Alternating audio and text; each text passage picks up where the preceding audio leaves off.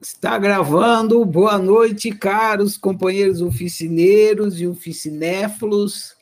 Bem-vindo a mais uma rodada do ciclo de estudos Eureka. A aula de hoje é sobre o livro Casa da Razão Humana. Então, vocês enviaram perguntas e a gente tem bastante coisa para conversar. Vamos tirar todas as dúvidas que vocês tiverem.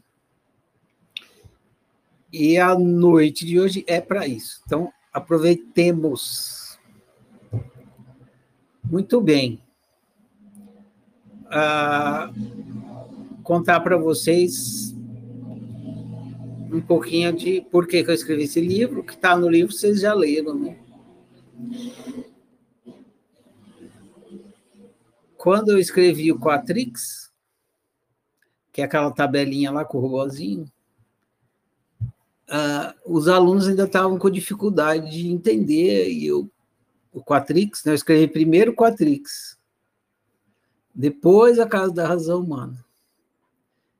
E aí o, o livro veio para colaborar, ajudar com isso, é, colocando de uma forma mais lúdica o que está naquela tabela periódica do Quatrix, né? E quando a gente visualiza uh, os quatro habitantes da casa, fica mais fácil a gente lidar com o Quatrix, o quaternário. Então, esse foi um dos motivos da, de ter escrito o livro uh, Casa da Razão Humana. Outro motivo foi aquela pergunta do, do começo, do final do livro. Quem tem razão, né? Porque a, a, uma grande dificuldade dos alunos é com essa questão do que qual a melhor opção. Né? É, o que fazer? A eterna pergunta: o que é que eu faço? E começa uma briga interna dos moradores dentro da pessoa. Quatrix quando você está lidando com o seu quaternário, o seu quaternário não está sempre em acordo. Fica uma confusão. E surge muito essa.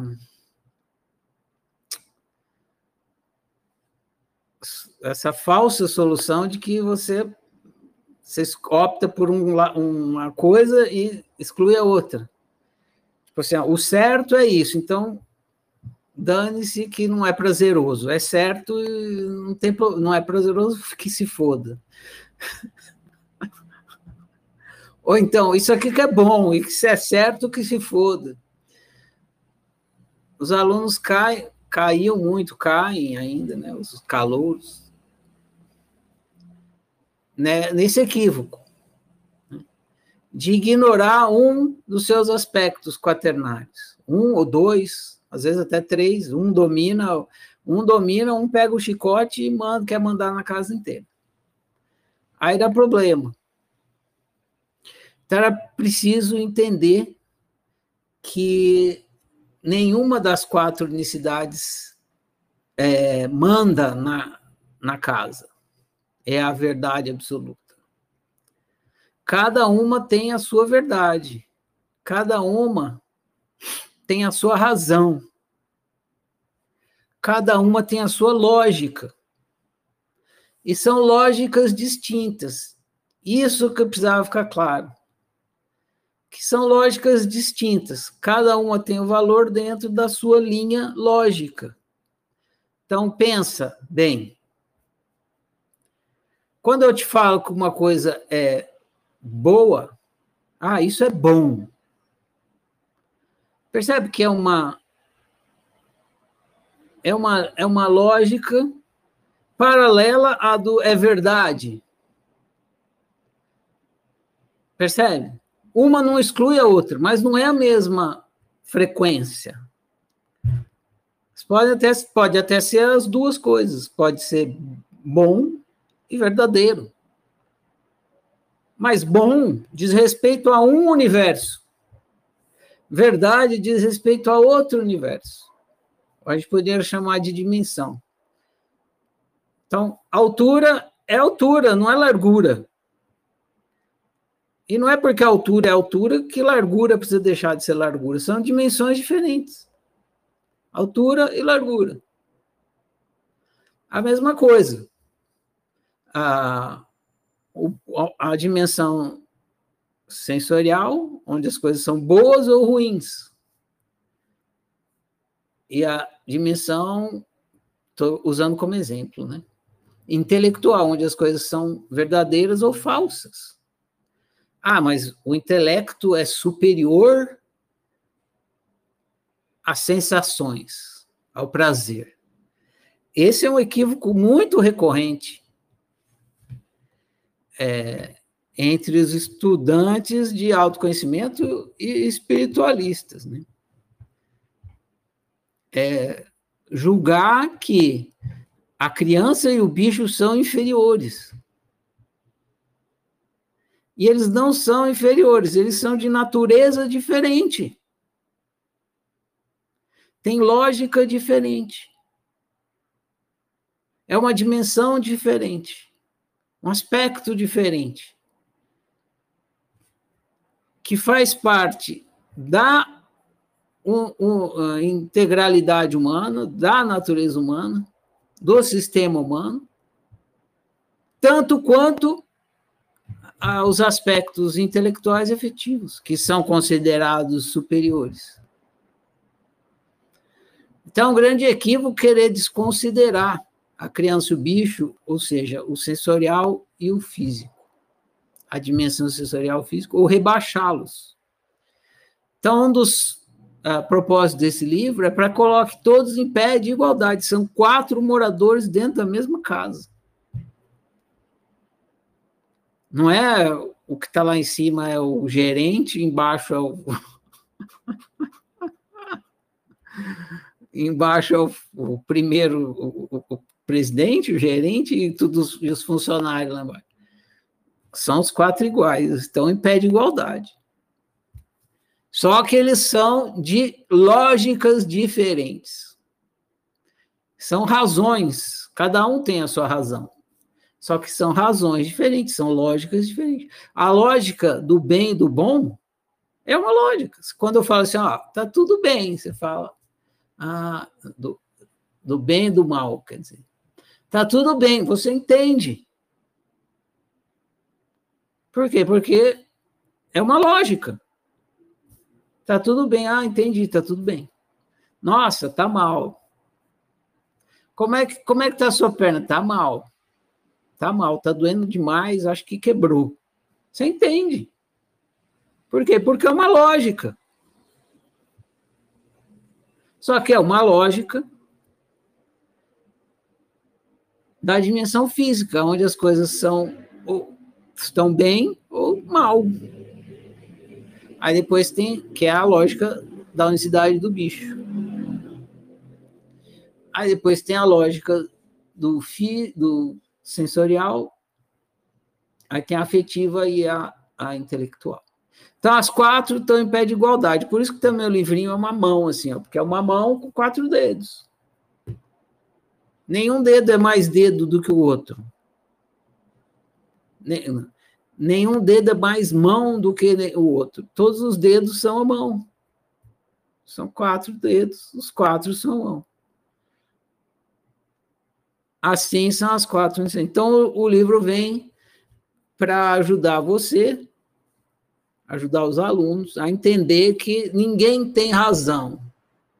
Cada um tem a sua razão. Esse é um dos motivos principais que, que deveria ser entendido com a leitura desse livro e um dos propósitos dele ter sido escrito. O outro é para ajudar a entender melhor o Quatrix, aí está lá explicando cada dimensão de outra maneira, personificando e tudo mais, e essa coisa da personificação que facilita muito na hora da análise, porque é a partir de agora, se vocês querem realmente ser praticantes de autociência e produzir autoconhecimento, vocês devem estar em constante processo de análise, né? Sempre quando surgiu o mestre do sofrimento, olhar quem que está reclamando. Aí pensa nos quatro integrantes, fica fácil. De, quem que está reclamando? É o bicho. Ou é a criança que está dando birra? Vocês já viram criança dando birra aqui na oficina, né? O que mais tem. Quando eu coloco aquela, aquela menininha assim esperneando ah, lá no chão, é criança dando birra. Se eu já coloquei para você, pronto, fica a dica. criança dando birra. É... é a mãe cagando regra. Então, caga regra é a mãe. Se, se você caga regra, tem alguma coisa para você, você precisa analisar essa mãe. Por que, que ela está cagando regra? Ou o pai também caga regra. Só que pai, a mãe caga regra assim de, é, de moral, né? O pai caga regra de verdade. Ah, a verdade. É, é, é o dono da verdade, é o pai. Quando você está quando você tá numa síndrome de dono da verdade, é o pai. Alguma coisa ali no pai. Ah, então ajuda a analisar, fazer análise, identificar o que está acontecendo quando o mestre aparece, para você provavelmente estar tá sendo altruísta em alguma dessas uh, unicidades, em uma ou mais de uma. E aí, com a ajuda dos personagens, fica mais fácil você identificar, olhar, descobrir, descobriu, vai resolvendo. Então é isso. É... Vocês têm perguntas aqui, eu vou conversar com vocês sobre o que vocês perguntaram. Se alguém quiser, nesse momento, falar alguma coisa ou fazer alguma pergunta antes de eu começar com as perguntas da tarefa, fica à vontade. Só levantar a mão.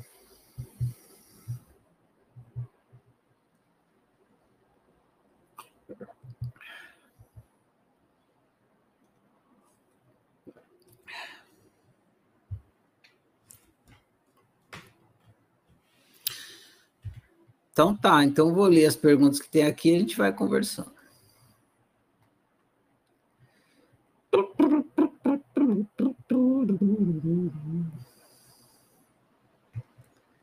Primeira é da Yolanda. Está aí, Yolanda?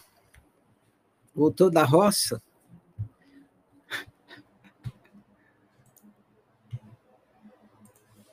Pode falar, Yolanda. Boa noite. Boa noite. Tudo jóia, Ferrari? Está me ouvindo? Me ouvindo? Tudo bem. Eu vou silenciar o meu aqui de vez em quando, que é para não dar eco, né? Tá dando eco aí? na minha voz? Tá, tá. Não, na não, não, na minha. Eu fico ouvindo a minha duas vezes.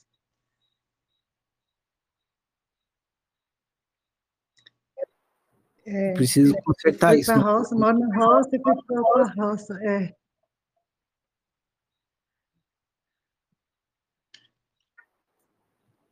Eu preciso consertar isso, não sei como é que faz. A gente precisa alternar. Não dá para falar os dois ao mesmo tempo para evitar Sim. o eco. O quaternário é como se fosse um aplicativo vazio que vamos preenchendo com nossas memórias de experiência que tivemos enquanto achávamos que era humano ser. É, é, essa questão interfere em raciocinar escolhas no bem viver. Bom, independente de você se você, vamos supor um caso que não acontece, mas em, vamos imaginar que você nasceu iluminada. Você nasceu consciente, consciente que você não é um humano ser, você é um ser humano. Porque quando você começa a brincadeira humana, você é uma consciência pura, mas você está em absoluto estado de ignorância. Então, você não tem consciência que você é um, uma, um ser humano. Nem ser humano, nem humano ser, nem nada. Se, se alguém falar que você é uma minhoca, você vai acreditar. Você não tem consciência nenhuma, é absoluta ignorância. Então, nesse caso su, é, fictício, né? Suposto, que você nascesse consciência, consciente de que você é um ser humano e não um humano ser, ainda assim você ia é, produzir memórias e essas memórias iam produzir crenças e condicionamentos e comportamentos igualmente. Hum, não é o fato de você estar em não é porque você está inconsciente de que você é um ser humano que você produz tudo isso. É porque faz parte da experiência, não tem como. Sem a produção de memórias e comportamentos e crenças, você não conseguiria fazer nada, né? nem andar você conseguiria. Então, acho que isso já responde parte da sua pergunta. A outra parte é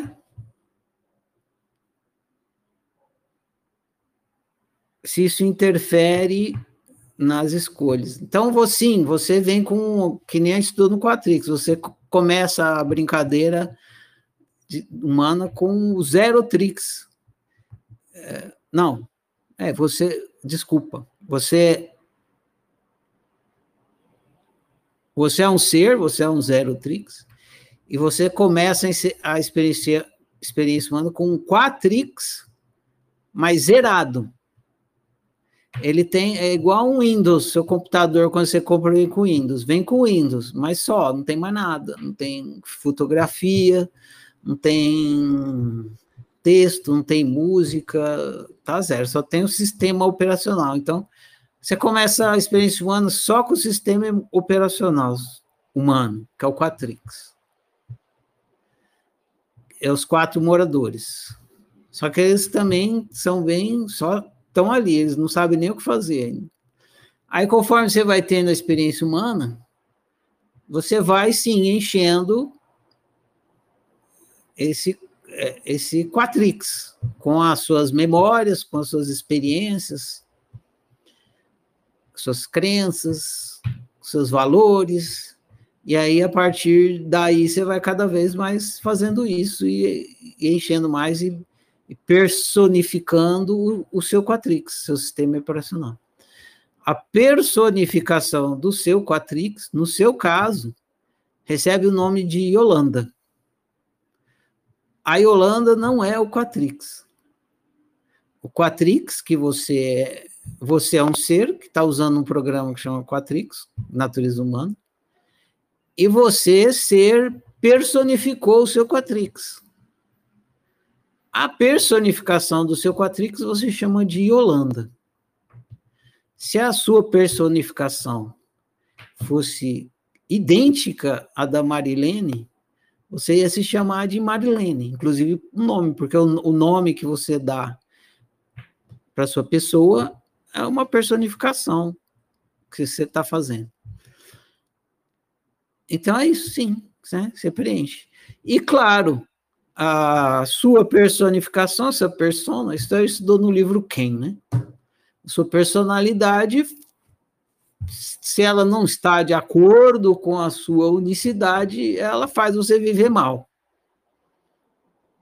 É isso. Respondeu? Sim, respondeu bem bom mesmo. Ficou bem entendido aqui. Obrigada. Disponha.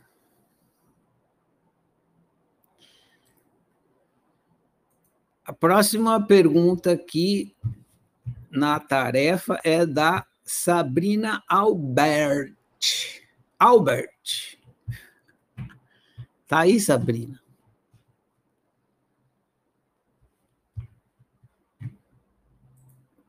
Como que pronuncia seu sobrenome, Sabrina?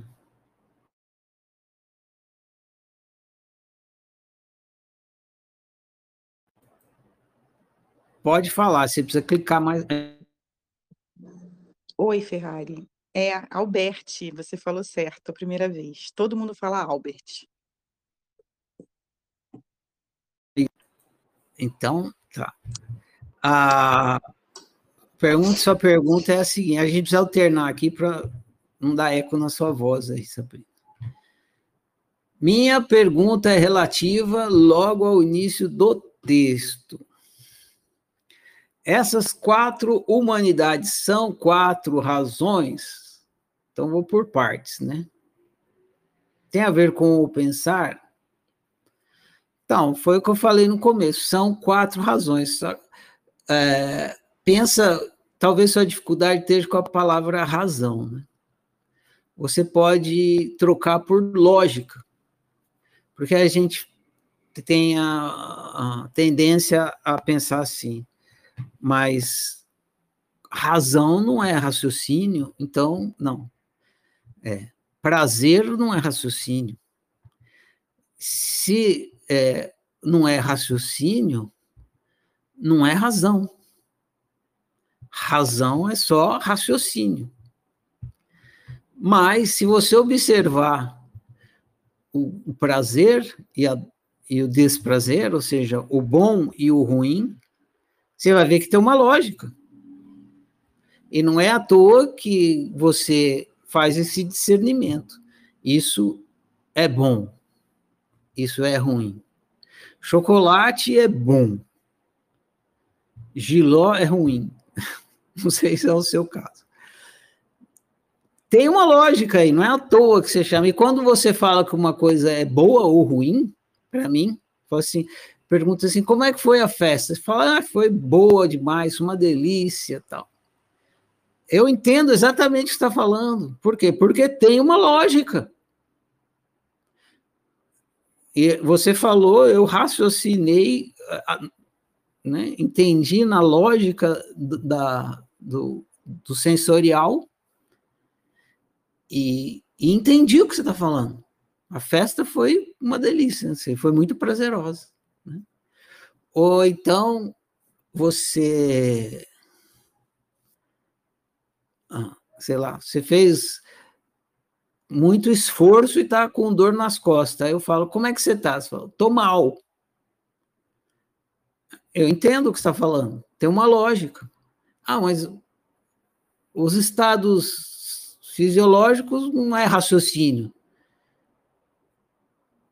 Mas tem uma lógica. Então é por isso que é a casa da razão humana, porque são quatro lógicas.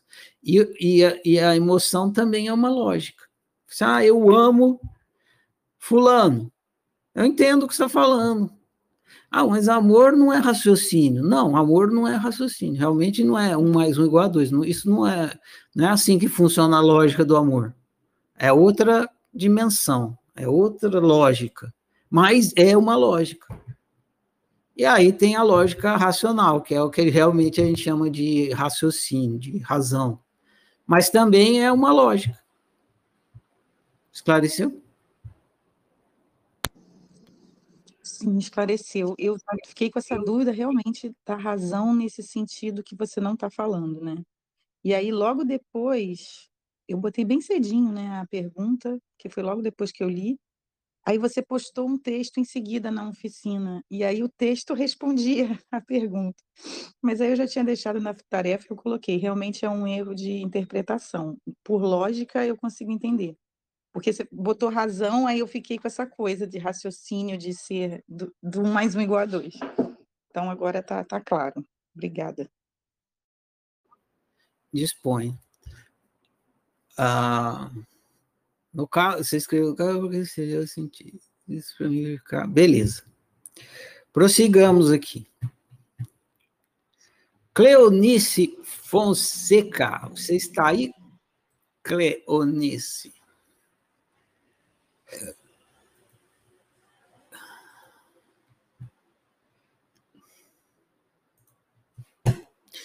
Está liberado o seu microfone, Cleonice.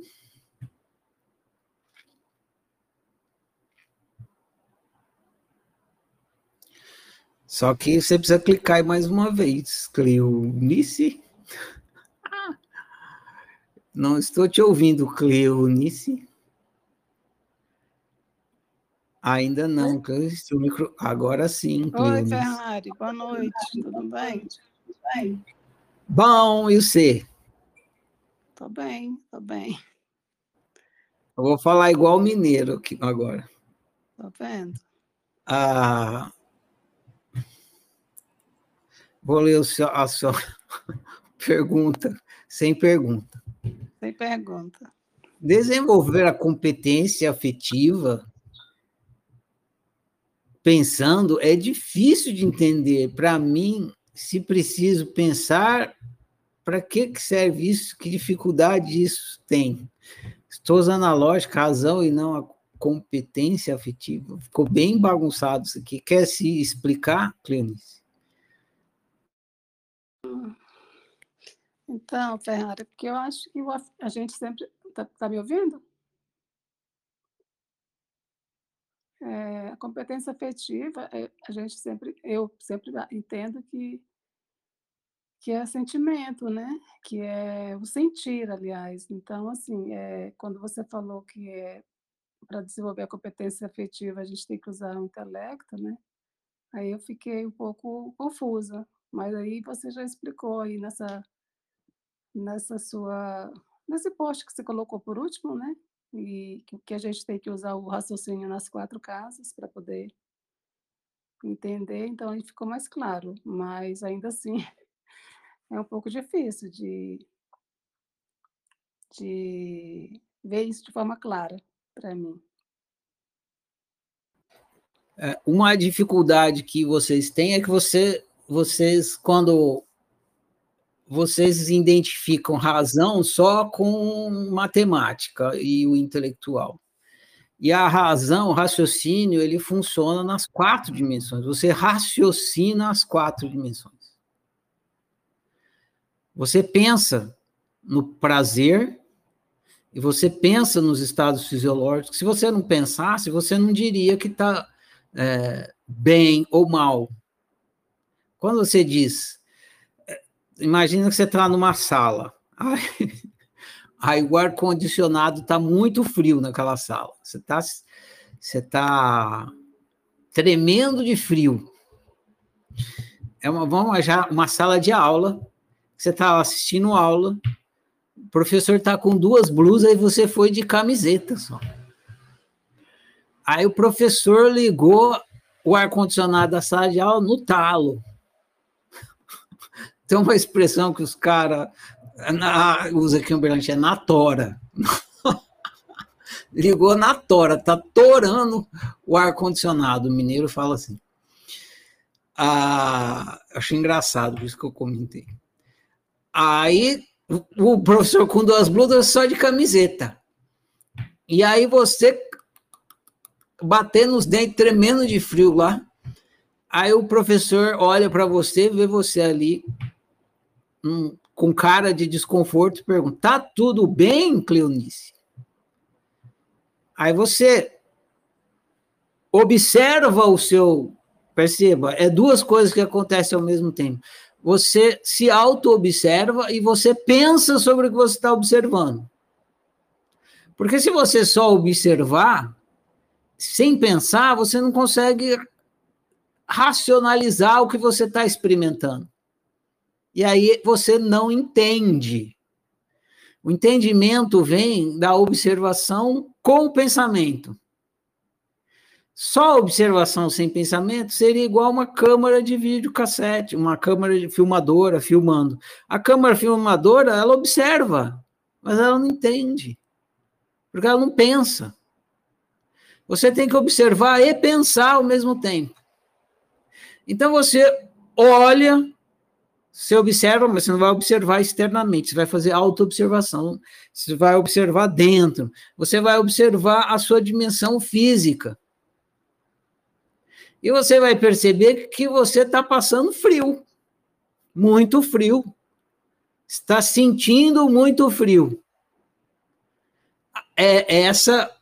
Você vai olhar para lá e você vai ver isso. Ao olhar e ver isso, você já está pensando. Porque não tem como você olhar para uma coisa e não pensar. É, é impossível. Na sua experiência humana, tudo que você observa, você pensa. Você pode pensar com pequena, média, muita ou excepcional competência, mas vai pensar. maioria das pessoas observa e pensa com pequena competência, por isso que não consegue lidar muito bem com a coisa. Então, o lance é aumentar a competência em pensar o que você está observando. Sentir frio, todo mundo sente. Não precisa de competência para sentir frio. O frio acontece. Você tá, o, o professor ligou o ar-condicionado na tora lá, você sente frio. Todo mundo, o que tem mais competência em pensar e o que tem menos, sente frio igualmente. Então não precisa ter competência para sentir frio, para experimentar as coisas na, nas quatro dimensões. Só que precisa ter competência para entender o que está acontecendo lá. Imagina um neném nessa sala de aula. Mesma coisa que você. Você está lá de camisetinha e o neném, coitado, está pelado lá na sala de aula. Ele está o frio, sentindo aquele frio mais do que você, porque nem camisetinha ele tem, está peladão lá. O neném vai sentir frio igual você, só que ele não vai entender o que ele está sentindo. A única coisa que ele vai conseguir fazer é chorar, porque é só isso que ele entende quando ele tem desconforto que ele consegue fazer. Você não. Você experimenta o mesmo frio que o neném, mas você já tem mais competência que o neném para pensar o que você está experimentando, para pensar a dimensão física, para pensar o desconforto físico. E aí o professor pergunta: tá tudo bem, Cleonice? Aí você raciocina a sua experiência de desconforto e fala: não, tá mal está muito mal. Se você não pensar, você não vai conseguir falar que está mal. Você fala mal para ele entender o que está acontecendo dentro de você. Você transmite uma mensagem para ele raciocinar, desenvolver uma empatia lá dentro dele e entender o que está acontecendo. Você fala, não, está muito mal, está muito frio aqui, diminui esse ar-condicionado. Entende? Você teve que experimentar o frio não precisa de competência nenhuma para isso, mas para entender o que você estava sentindo, o frio, você precisou pensar, raciocinar o frio. Então, você raciocina as quatro dimensões. Você experimenta as quatro, e para experimentar as quatro, você não precisa fazer nada, você está constantemente experimentando as quatro dimensões, mas para entender a experiência que você está tendo, você precisa pensar, inclusive para entender que é física, se é física, sensorial, afetiva ou intelectual. Se você não pensar a sua experiência, você não consegue dividir, entender aonde que está, aonde que a coisa está acontecendo, entender o que está acontecendo e aonde está acontecendo. Esclareceu, Cleonice? Oi, Fer. Sim, sim, agora, agora ficou bem claro. Principalmente essa questão da, da parte física, é bem, acho que é mais tranquilo, mas é, com relação à parte afetiva, né, que eu, que eu coloquei, é, por exemplo, eu estava fazendo um curso recentemente, acabei de terminar um curso de, de modelista, para fazer concurso de costura. E lá tinham 15 pessoas, né, e as pessoas interagiam entre elas e tal. Tinha uma pessoa lá, uma moça, que ela era muito fechada, séria. Assim, ela não, não tinha graça com nada, né? E aí, às vezes, eu falava alguma coisa, ela me olhava séria e eu ficava sem graça, né? Alguns momentos assim, mas eu falava, não, eu vou, eu vou, vou continuar sendo da forma que eu sou e vou falar as coisas que eu penso e tudo bem. E, e aí comecei a olhar eh, para ela com um olhar bom, né? Assim, que tinha algumas pessoas que tinham alguma restrição com ela. E, e aí, assim, eu acho que é nessa questão que você está falando, né? Que eu, eu, eu não me forcei a, a, querer uma aproximação dela, mas, tipo assim, eu tive um afeto, tipo assim, não, eu vou meio que, né, né falar com ela, olhar diretamente, sem ficar querendo saber se ela vai me responder mal, ou se ela não vai responder mal, se ela vai ficar fechada ou não. E aí, assim, nesse, nesse caso, assim, é, do afeto, né, no caso, que eu consegui ultrapassar essa barreira da, da rispidez dela, ou da, da falta de diálogo, sei lá, qualquer coisa que seja, da colaboração. É, eu precisei pensar, né?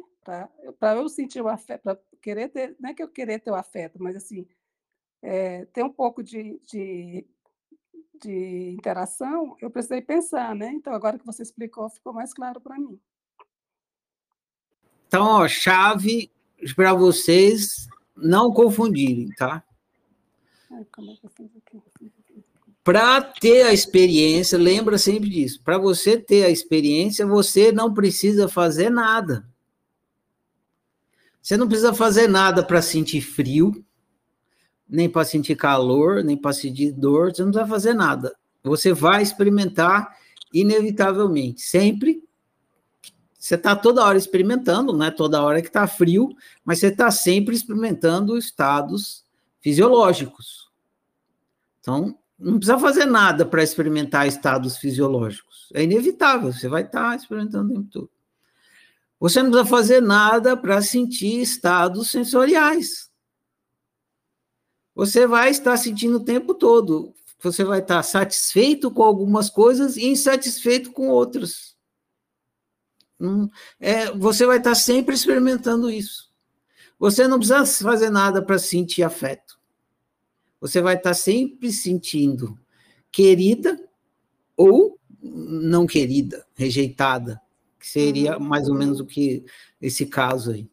E você também não precisa fazer nada para sentir que a coisa é verdadeira ou falsa. Você vai sempre vai estar experimentando, ah, isso aqui eu acho que é verdade, senhor. Agora, para entender o que você está experimentando, para entender a experiência, precisa pensar. Então lembra sempre disso, a experiência é inevitável, você não precisa fazer nada, ela acontece. Para entender, você precisa pensar, e você inevitavelmente, quase inevitavelmente pensa também. Na hora que você tem a experiência, você pensa. O que acontece é que você pode pensar com muita pouca competência e um pouco mais, um pouco mais, média, até chegar numa excepcional competência. Então, o que, que você precisa desenvolver para viver bem? A sua competência em pensar a experiência e não sua competência em experimentar. Porque experimentar, você está sempre experimentando. Você não precisa fazer nada. Não precisa desenvolver competência para experimentar. O neném experimenta tanto quanto você. E ele não tem competência nenhuma. A gente precisa desenvolver a competência para pensar o que está experimentando. Entender o que está experimentando. Nesse seu caso, pela pouca informação que você me deu, quando a mulher te olhou feio, porque às vezes basta um olhar, né? A pessoa não precisa falar nada, ela dá aquele olhar enviesado assim. Né? Tem até a figurinha emoji, que é aquele olhar assim que a gente já entende, só a figurinha já fala tudo, né? Tô, tô, ó, Dá aquele olhar que é uma flecha. E o que, que significa aquele olhar? Geralmente, porque se a pessoa olhar assim para um neném, o neném não vai, não vai ter esse significado. Mas uh, na hora que a pessoa olha assim, a gente já tem um, um, entende os protocolos de comunicação social, a gente entende que a pessoa está falando que a gente não vale nada. Você não vale nada, você está fazendo merda. Para de fazer besteira, né? A pessoa, então, que a pessoa está te fazendo, ela está retirando seu valor, né? Você não vale nada para mim, ela te põe aqui. E aí o que acontece, a gente vai estudar mais para frente, essa é uma questão de relacionamento, é que a tendência é como você quer o afeto da pessoa, a gente quer o afeto sempre, de todas as pessoas. E para receber o afeto que a gente deseja, a gente joga um joguinho de fazer o que o outro espera que a gente faça para ele amar, né? Então a pessoa olha feio assim, tipo, fica quieto. Aí a gente fica quieto só para o outro não olhar mais feio para a gente, sinal de que ele, ah, tá, agora ele começou a me amar, ou pelo menos já não está mais me odiando. No seu caso, você teve a experiência do, da rejeição, né? Você, você, e a hora que você teve, que é uma experiência afetiva, a hora que você teve a experiência da rejeição, você analisou, aí veio o sofrimento, começou a sofrer com aquilo, provavelmente você entendeu o seu sofrimento te dizendo: olha só, se ela não gosta do jeito que você é, o problema é dela. Você que tem que gostar do jeito que você é. Aí você entendeu o que, que o mestre estava te falando, e, e aí, em vez de você entrar nesse joguinho do outroísmo, que é o outroísmo submisso, né? se submeter à vontade do outro, você ficou autoísta. Provavelmente foi isso que aconteceu. E sim, você teve que pensar a sua experiência e pensar a possibilidade do outroísmo para escolher uma coisa que não fosse o outroísmo, o autoísmo. Tudo isso você fez pensando e decidindo. Beleza? Sim, foi isso mesmo, Ferrari. Foi isso mesmo. Ficou claro agora para mim. Bom demais. Obrigada, Ferrari. Disponha. Agradeço igualmente. As perguntas de vocês, como vocês viram, ajuda todo mundo. Vocês me dão a chance de falar a mesma coisa de novo, ou explicar uma coisa nova. Valeu, Cleonice. Vamos ouvir o Luiz Eduardo.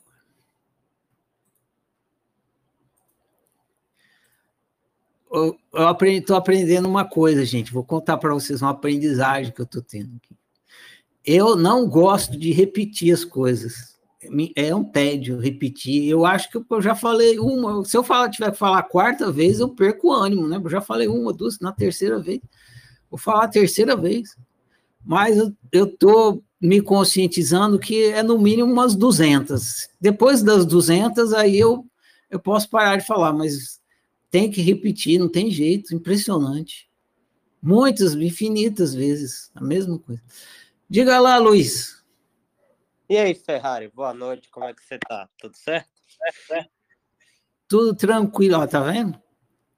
Na verdade, você não tá querendo falar tudo certo, você não tá tudo bem? Aí é a dimensão física. Tá tudo bem. Tudo é muita coisa, né? Mas tá bom. É. Tá de bom tamanho. Então, Ferrari, é, a minha dúvida é quanto, casando um pouco do que a Yolanda falou, do que é, do teu papo com a Cleonice agora. Aparentemente, o desejo é existencial e a gente tem é, essa ferramenta para realizar o desejo, o Quatrix.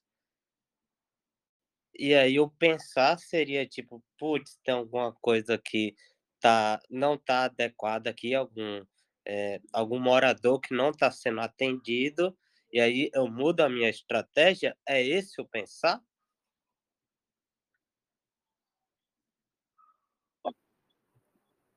Pensar isso.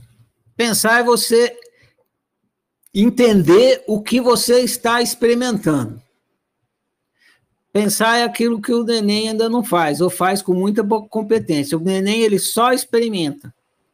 E ele não entende o que ele está experimentando. Você, como já tem um raciocínio mais desenvolvido, você experimenta e pensa a respeito do que você está experimentando. Então, na hora que você tem uma experiência, você pensa para entender o que, que você está experimentando. E, juntando com a história da Cleonice, se ah, você está tendo uma experiência de sofrimento, você está tendo essa experiência de sofrimento. Lembra que eu falei na aula do, do mestre da felicidade que sofrimento tem cor? Sofrimento, ele pode ser azul, vermelho, verde, amarelo. Então, é porque o sofrimento pode ser físico, sensorial, afetivo ou racional. Então, é por isso que ele tem cor. São as quatro dimensões do quatrix, então, em cada dimensão, o sofrimento tem uma cor. Então, na hora que você está tendo uma experiência de sofrimento, você precisa pensar o sofrimento que você está experimentando para entender qual é a cor dele. Para entender se é um sofrimento físico, se é sensorial, se é afetivo ou se é racional. E se é sofrimento e está crônico, é porque, de alguma forma, você está naquela dimensão fazendo opção por um viver outroísta. Você está vivendo de forma altruísta naquela dimensão. Por exemplo, se você está fazendo uma coisa que, para você, é prejudicial. Você está, sei lá, você está. O caso da, da, do aluno na sala com ar-condicionado. A pessoa fica ali e ela tá louca de frio, né? E não pede para o professor desligar o ar-condicionado ou, ou, aumentar, diminuir a temperatura, não fazer, não deixar tão frio. Por que, que não fala se está morrendo de frio? Tem que falar. Então o sofrimento vem para falar: você está com medo do professor? Vai, e pode ser que ele não queira baixar, mas você tem que se expressar. Você tem que falar que você está tá sentindo mal com isso, senão você vai continuar sentindo mal. Então, você pensa essa experiência para entender isso. Ou então, é, você, sei lá, você é, se obriga a, a ouvir um estilo de música que você detesta e finge que adora, porque seus amigos adoram. Aí você tá lá, ah, que legal essa lá dentro, que música mais chata, que horrível. Até quando eu vou ter que ficar ouvindo isso aqui? Uai, você não gosta, por que você está se obrigando, né? A, a ficar nessa experiência desagradável. Ou então, é,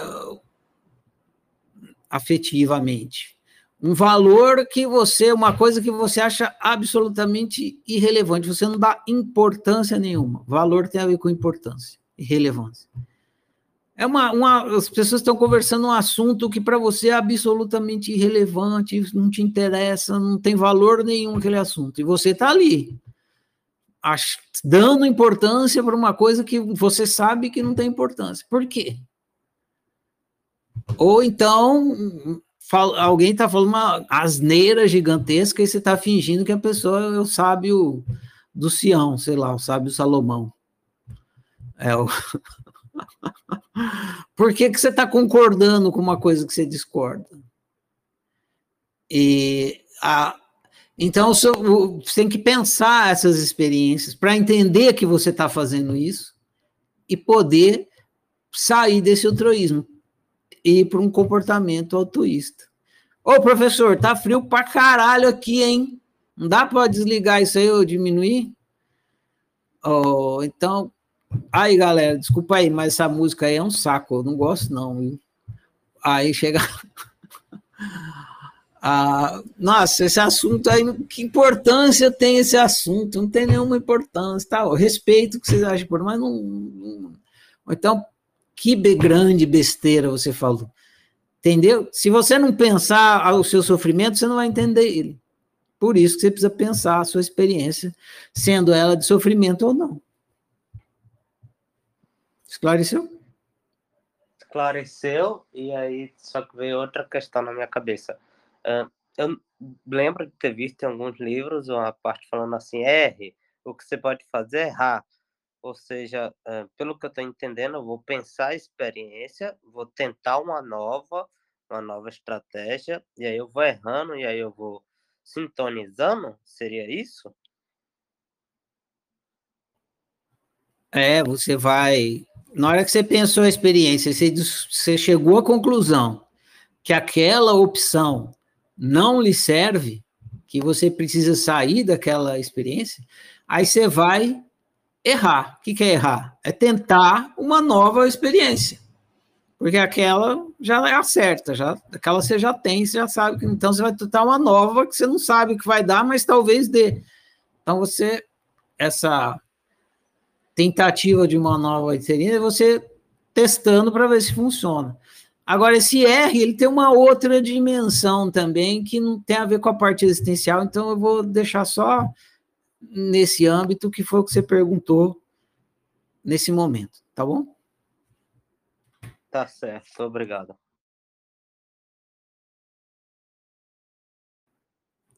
Jaciane, você tinha levantado a mão, ainda quer falar? Levanta a mão de novo aí.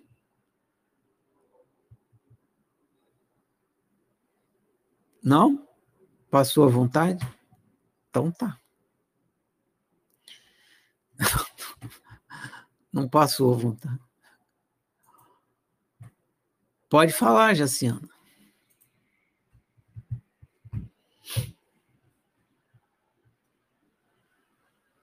Não te escuto.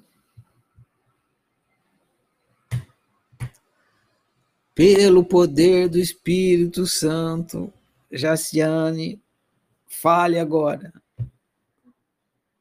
Jaciano, sempre chamo de Jaciane. Não, estou te ouvindo, Jaciane. Vou fechar seu microfone aqui de novo. Tá ouvindo agora? Agora, agora sim, agora tem som. Hã? Hã? Glória a Deus! Ah, é, agora é, então acho que com fone não funciona quando a gente vai falar, né? Parece. Porque tira o fone e funciona. Agora tá ouvindo bem direitinho? Boa noite, todos. Pronto. É, eu tenho, um- eu fiquei com duas questões. É, primeiro era uma, depois surgiu outra. A primeira, então, é o seguinte, com relação a, vou falar de uma experiência minha particular, assim. Eu não sei se tá, se, se tem algo a ver com esse livro, se vai vir lá na frente, é, mas eu acho que é relacionado com essas questões aí do Quatrix e com a questão da, é, dessas emoções, né, do, desse último livro. Por exemplo, eu, no âmbito afetivo, né, do, de relacionamento, eu mantive uma relação muito longa com uma única pessoa e na, é, sempre tentando ajustar a relação com aquela pessoa. Já no âmbito profissional, eu fiz muitas mudanças, tipo de, de emprego, de tentativa de profissão, de, de estudar. Então, assim, tudo desencontrado. Eu não sei se tem a ver com esse livro, mas, assim, é, como é que é? Porque, assim, pode, pode acontecer as emoções de mudança de coisas, né? E, e eu ter que arrumar isso, como você falou, pensar, né? Me veio isso agora nesse livro, porque é uma questão assim, assim, as experiências vieram e eu acho que, sei lá, agora que eu tô Perdão, parando. eu bati o pé no fio aqui e cortou o seu som. É, você estava falando que você onde? teve. É... Peraí, que travou a imagem também, né? Peraí. Você estava falando que você teve muitas experiências. Não, teve. Você teve relacionamento afetivo com. Você fez várias mudanças para permanecer e depois você mudou de vários empregos. Eu vi até aí. E É, depois? não, as- é, paralelamente as duas coisas aconteceram. E aí eu não sei como Ih. arrumar essa questão. assim. Pera, que eu não estou te ouvindo. Não sei se é aqui que eu bati o pé no som ou se é aí. Peraí, deixa eu ver. Tá. Ah, opções. Alô, o som. É, o meu som está funcionando.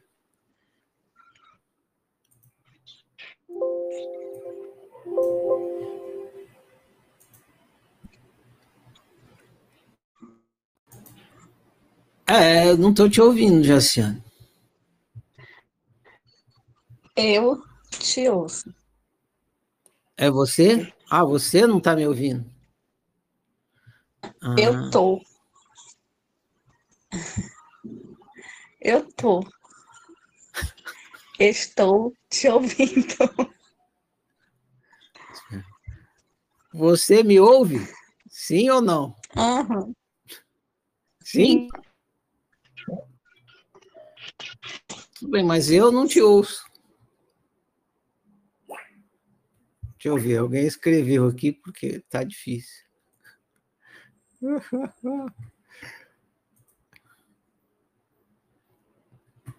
Aqui a Yolanda falou: Eu estou ouvindo os dois.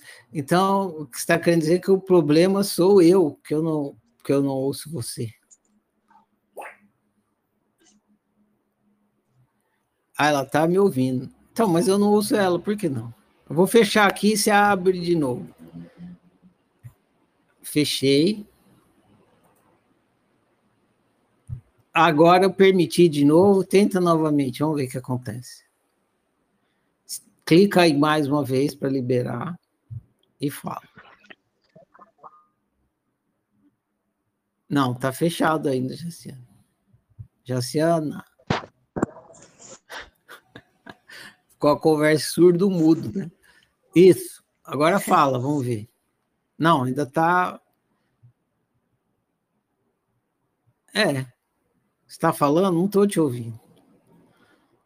Faz o seguinte, vou, o Luiz está querendo falar, eu vou abrir para ver se eu escuto ele. Se eu escutar, o problema é com, com você.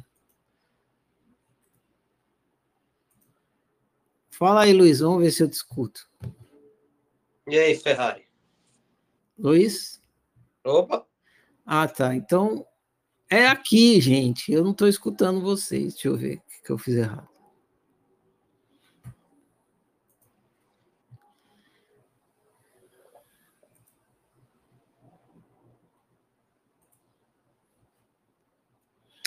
Oh, tristeza. Meu som tá bom.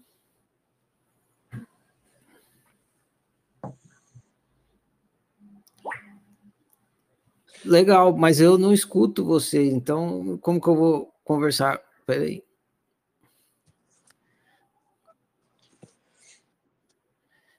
Conectou, porque se não tivesse. Ah, vou tentar de novo o fio que bateu no pé aqui, deixa eu ver.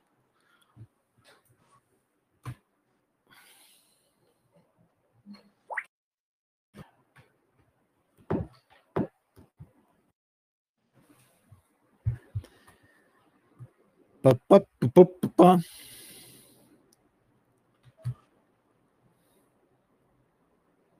Mais ou menos. Já Ferrari. Agora deveria estar tá funcionando. Luiz, fala aí, deixa eu ver se eu te escuto. Boa noite, Ferrari. Um, dois, três. Device.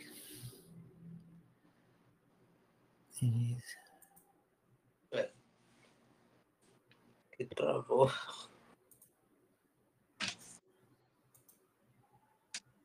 Eita lasqueira.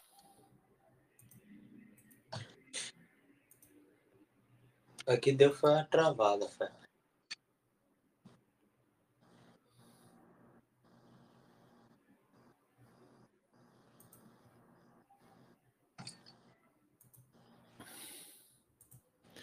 Lari, lari, lari, lari.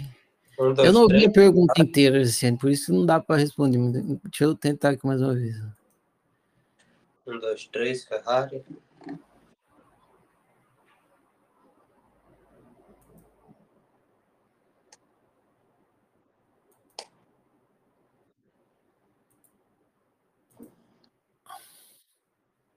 Ferrari.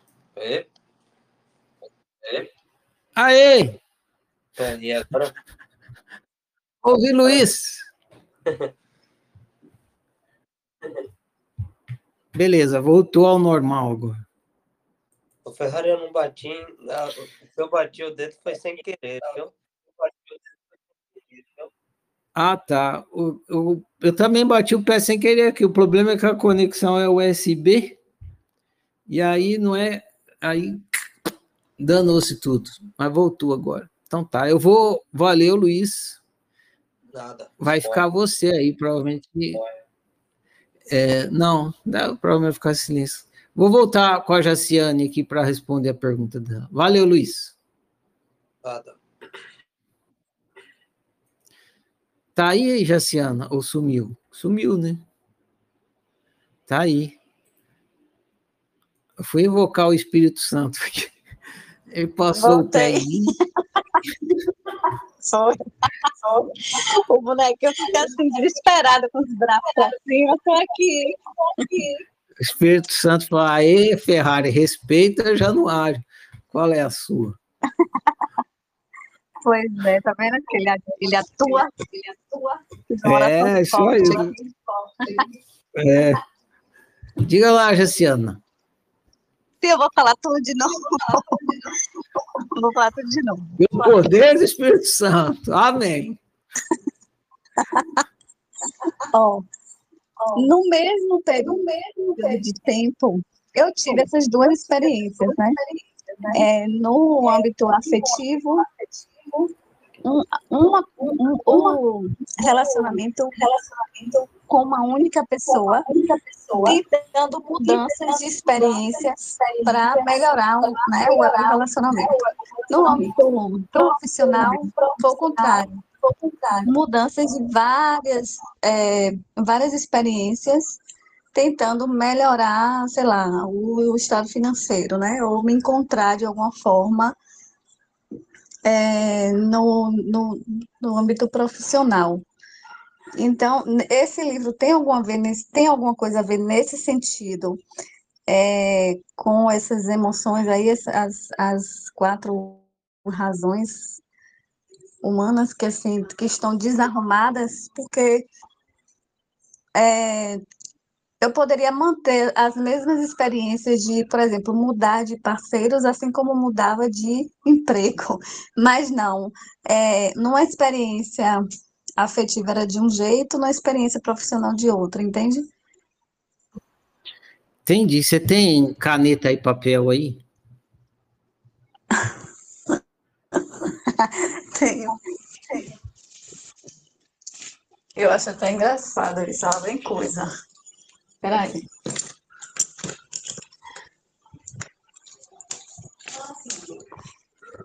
Já peguei. Então, agora eu vou te explicar. Você me perguntou se esse hum. livro tem a ver com isso e aquilo, né? Eu vou te explicar hum. o que esse livro tem a ver na sua vida, tá bom? Tá.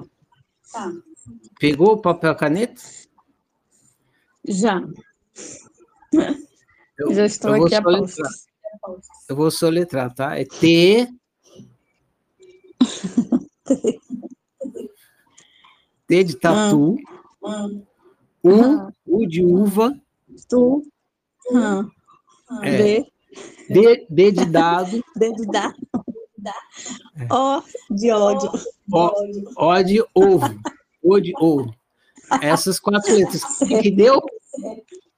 Tudo a ver. Tudo a ver. Sua vida, sua vida é o Quatrix. Quatrix tem a ver com tudo é que você experimenta. Tudo, tudo, tudo. Tem a ver com tudo. Uhum. A sua pergunta teria que ser assim, mas você já, já respondeu sua própria pergunta. Como que uhum. essa, essa experiência está relacionada com qual dimensão e essa com qual outra? Pronto, você respondeu. Exato. Uma é tá, a, a, amorosa é a dimensão afetiva e a outra provavelmente física, né? Que é só a questão dinheiro. Geralmente uhum, é questão sim. física, porque tem a ver com você ganho, benefício, ganhar dinheiro, é, conforto, isso. tudo isso aí é coisa física. E, e hum. relação é, de namoro, é, casal, isso aí é afetivo. Pode ser sensorial certo. também, como se for uma coisa só de sexo, de prazer. E pode ser as duas, pode hum, ser com, com tá. prazer e com afeto. Mas, em geral, uhum. a relação de casal é afetiva e financeira é dinheiro, finança é dinheiro. São, e, e o Quatrix está em tudo. Para tudo que você olhar na sua vida, você vai ver o Quatrix. Se você ainda não não vê o Quatrix em todos os lugares da sua vida, você tem prática para tudo dia agora para ver, porque cada coisa que está fazendo tem a ver com o, os quatro dimensões, às vezes mais com um, mais com outro, menos com um, mais com outro, mas sempre tem as quatro ali. Entendi. É... D-U-D-O, tudo. Tudo. É, agora sim, é, mas é sim, tudo bem, é tudo, entendi. Mas a questão é, é, de alguma forma, num desses dois âmbitos, houve acerto, assim, que eu, quer dizer, você não vai, né? Não tem como saber, porque não é, eu sou as pessoas.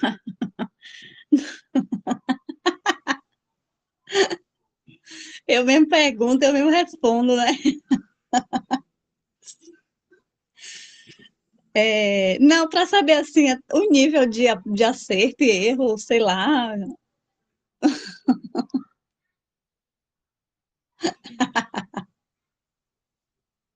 se eu continuo, ou se eu paro, ou se eu, sabe? Olha, você está. Porque o, eu, eu, eu não entendi muito é, bem pause, esses dois pause, livros. Pause, esses livros pause, pause, pause, pause, pause. Você tem que aprender a ouvir o seu GPS. Entendeu? Se você está numa experiência e essa experiência é boa, é, é bem bom, caro e vero, prossiga. Hum. Se você está numa experiência, ela é má, ruim, bom, falsa e nula, pare imediatamente. É o seu GPS te falando. Então fica. Eu paro, continuo. Oi, o que, que seu GPS está falando? É, você tem que consultar o seu GPS, não o Ferrari. O Ferrari não tem como te dizer se a experiência que está tendo é boa ou ruim. Quem te diz isso é o seu GPS. Escute o seu GPS uhum. e siga uhum. o que o seu GPS está falando. Entendi. Eu não entendi muito bem a questão do caro. É, como, é que eu, como é que eu consigo identificar? É, caro é no sentido de barato, de coisa cara e coisa barata? Coisas materiais? Não. Eu conto uma história. Teve um cara, teve um aluno uma vez que ele saiu do ciclo de estudos quando chegou nesse livro, porque ele se recusava a aceitar a palavra caro. Ele fala, não, mas caro é uma coisa que não que gasta muito dinheiro. E eu falo, não, eu estou usando com outro significado. Então não é. Caro vem de querido. Quando você vai escrever uma carta, você não escreve assim, meu caro fulano de tal. Não é? é? Sim, meu querido. É. Eu, ah, caro tá. vem de querido. Então, caro é uma coisa cara, que para você é estimada. Este, caro tem a ver com estima. Hum.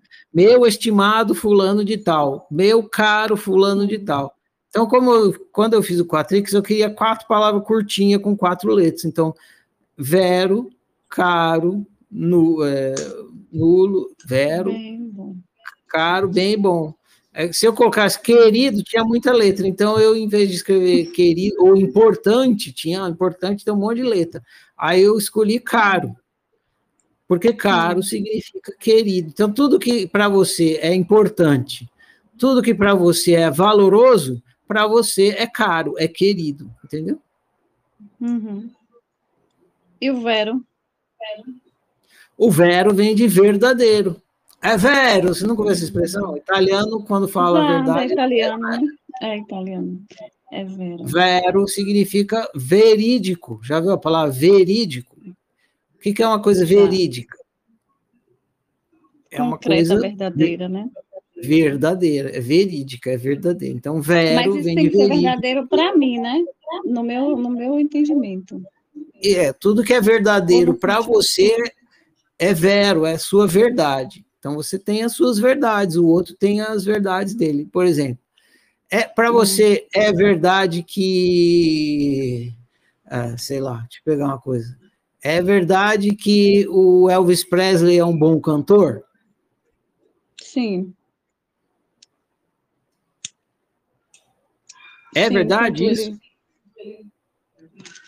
Para mim é verdade, era, é verdade quando ele estava vivo, né? Para outra pessoa pode ser mentira. Tem outra pessoa pode falar, não, o é, Elvis Presley é um não, não é que não gosta. Ele acha que é mentira, acha que ele não é um bom cantor. Não é mentira. E por aí vai. Tem coisa Sim. que você acha que é verdadeiro e o outro acha que é falso e vice-versa. Uhum. Para você, o melhor time do mundo é o Flamengo? Para os corintianos, não é, entendeu? É mentira isso. Uhum. E é, por aí sim, vai. Sim. Entendi. Entendi. A minha outra a pergunta, minha... pode perguntar? Pode, estamos aqui para isso é, seria relacionado aqui a, a, a fala da Cleonice. É, como você falou, que no, no, no, na questão do que ela percebeu com a moça que ela né, viu lá, que estava de cara fechada e tal, ela fez uma interpretação a partir das crenças dela, porque se fosse uma criança lá, não ia nem perceber que a moça estava de cara feia, alguma coisa assim, ou realmente ela teve a sensibilidade de perceber que a moça estava não estava gostando. É, é, mais uma coisa da crença dela, né? Isso, pelo que eu entendi. Foi uma interpretação Sim, pessoal dela, que ela não sabe o que é, tipo assim, foi uma, uma projeção do que ela imaginou que poderia estar acontecendo, mas não, não necessariamente foi aquilo. É isso? Aham. É, é hum. Exatamente, tudo vai de interpretação. Foi uma interpretação dela. Ela olhou, a, ela olhou a cara feia e falou: a mulher está me censurando. Ela poderia olhar a cara feia e falar: opa, Sim. eu acho que ela soltou Sim. um pum. Aí seria outra interpretação, né? É. Ah, ela fez aquela cara feia porque ela está com gases uhum. e ela está soltando pum. Mas aí ela teria o, ia lidar de outra forma com a coisa. Tipo, ela levou para um sentido pessoal do que ela falava e a moça não gostava, né? Mas isso foi uma coisa pessoal dela. Como se fosse um, sei lá, um, um reflexo, né, do que a mente dela está pensando. Não, mas não eu significa entendi. que a, a, a interpretação está errada. Você faz cara feia para mim, eu interpreto. Ih, a Jacinta está fazendo cara feia para mim. Eu posso estar equivocado, mas Provavelmente não estou, porque eu sei o que é Mas é uma cara feia. Mas se eu quiser fazer a prova dos, dois, dos nove, eu falo, ô Jaciane, essa cara uhum. feia que você fez é porque você está brava comigo? Aí você fala, é Ferrari. Eu, ah, eu uhum. achava que era mesmo, então tá certo, é isso. O que, que foi? O que aconteceu? Entendeu? Uhum. Não é porque a interpretação minha que está errado. Uhum. É isso que eu estou querendo dizer. Que tá errado, ah, é pessoal. Não. Entendi. geralmente, quando a pessoa faz cara feia, é difícil você cara feia, cara feia, né? Você percebe. Claro que pode é. Tá não, eu falo não. Uhum, entendi. Então é isso. Foi isso. Tá bom, então. Obrigadinho.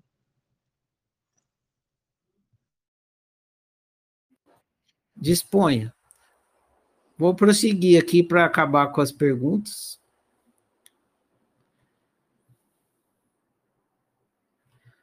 A próxima pergunta é da Rafaela. Tá aí, Rafaela?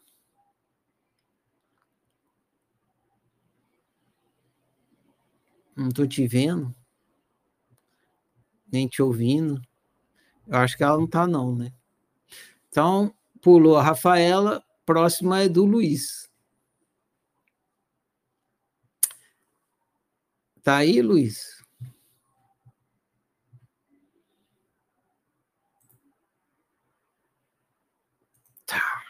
Olha a cara feia do Luiz na fotografia aí. Essa cara. Essa cara feia aí. Ou ele tá bravo ou é gases, né? Como tem muito tempo. Poeira, Luiz. Oi? Eu tô dizendo, como tem um tempo que eu tirei a foto, eu não sei. É, você tá meio olhando assim, ó, de rabo de olho. Depois você olha. Tá você certo. nem lembra, né? Tá certo. Qual a interferência da. Não, não. Eu falei para você que era. Então a pergunta seria: viver bem é ser um ótimo mediador dos quatro habitantes da casa? Qual é, qual é a sua resposta para essa pergunta, Luiz? Bem, uh, sim, porque para mim, pela interpretação Tipo, tem um desejo. Só que uh, tem quatro maneiras desse desejo se materializar, entre aspas. E aí seria cada casa. Ou seja, não é porque eu, eu tenho um desejo que vai estar tá um pouquinho em cada casa. Então eu tenho que saber mediar. Seria isso.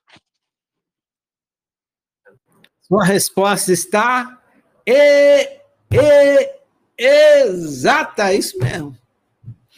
Você, você viver bem depende da sua maestria em mediar os quatro moradores, que a treta vai estar tá rolando e aí você tem que botar os quatro para conversar. Então, gente, põe, levam, você leva os quatro moradores lá para a sala da consciência. Aí você põe os quatro sentadinhos. Então, gente, aqui é a sala da consciência. Fala que eu te escuto, porque a consciência escuta. Né? Fala que eu te escuto. Aí cada um vai falar, vai ficar, vai realizar aquela novena, aí o bicho vai falar coitado de mim, eu carrego essa casa nas costas e ninguém pensa em mim e não sei o quê, eu tô cansado dessa vida, desse povo que só exige, não faz nada, não tem descanso, é uma bosta. Aí vai chegar a criança e falar, é, mas que chato, vocês são tudo um chato, vocês não deixam eu brincar, eu quero brincar. Aí vai vir a mãe vai falar, não, mas tem que isso, tem que aquilo, tem que não sei o quê. Aí vai vir o pai, não, mas isso é errado, isso não pode, blá, blá, blá, blá. Aí você fala, então, gente, enquanto vocês não se resolverem, vocês vão ficar aqui na sala da consciência. Pode falar à vontade. Aí fala, fala. Cada vez que um fala, o outro é como se uma unicidade. Você que está escutando, na verdade, né? Não é a unicidade que escuta. Porque a consciência está escutando a unicidade. A unicidade fala, a consciência escuta. Aí você escuta todos, ah, e aí você vai entendendo o que está acontecendo com cada um. Aí vai encontrando soluções, maneiras de viver que agrade mais, ou pelo menos o máximo possível, cada uma das quatro unicidades e aí você faz acordo entre eles, que nem eu estava te contando outro dia, né? Ah, tá, você quer olhar no TikTok? Tá, então olha lá, mas não vai ficar o dia inteiro no TikTok, porque a vida não é feita de TikTok o dia inteiro. Tem outras coisas para fazer na vida. Então, beleza, então vou fazer um acordo aqui, é TikTok de manhã, de manhã, depois faz a lição, depois TikTok de novo, depois uh, faz a outra lição, é, entra no acordo e pronto Perfeito. Mediou a coisa, a casa começa a funcionar. Respondeu? Respondeu, mas aí eu também tenho uma pergunta que eu queria já fazer de antes. Uh, então, essa é a importância do despertar existencial? Seria para conseguir mediar bem, porque aí eu ia conseguir me desassociar é, desse, dessa treta entre os quatro moradores? Muito bem observado. Exatamente. Quando você está consciente que você é a consciência, aí você escuta imparcialmente cada uma das quatro e com muito mais é, com muito mais atenção e abertura, porque se você está identificado com uma unicidade ou outra, você, em vez de escutar as outras unicidades, você vai querer forçar ela a, a, a aquela que você acha que é, a, que, é, que, é, que tem que prevalecer sobre a outra. Tá, entendi. E no caso, como seria essa prática? Tem um protocolo, tem um padrão de conversa assim para mediar? Como, qual seria a forma adequada? Ou tipo, cada um tem que descobrir a sua forma? Cada um deve descobrir a sua forma. Mas a oficina, é, quando vocês, se vocês chegarem até o final do ciclo de estudos e, e se tornarem veteranos praticantes, a oficina vai ensinar a vocês algumas metodologias de, de análise que ajuda bastante, facilita bastante a análise e essa conversa entre as unicidades. E tem lá no site também, é, disponível, né, na, na parte de práticas, algumas dessas metodologias já estão lá, é só acessar, tá lá. Mas, se você encontrar a sua, que funcione muito bem para você, é a mais indicada. Ok, entendi. Então, devo ver as opções e testar e ver o que se aplica para mim. Seria isso. Ah, não, não tem segredo. Não, não, quanto mais simples, melhor. Põe todo mundo na sala da consciência e bota para conversar, para falar. Não tem segredo maior do que esse, não. Tá certo. Entendi.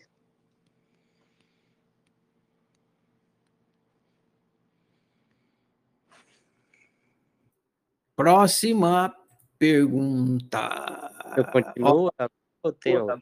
Tem outra. Tem outra aí?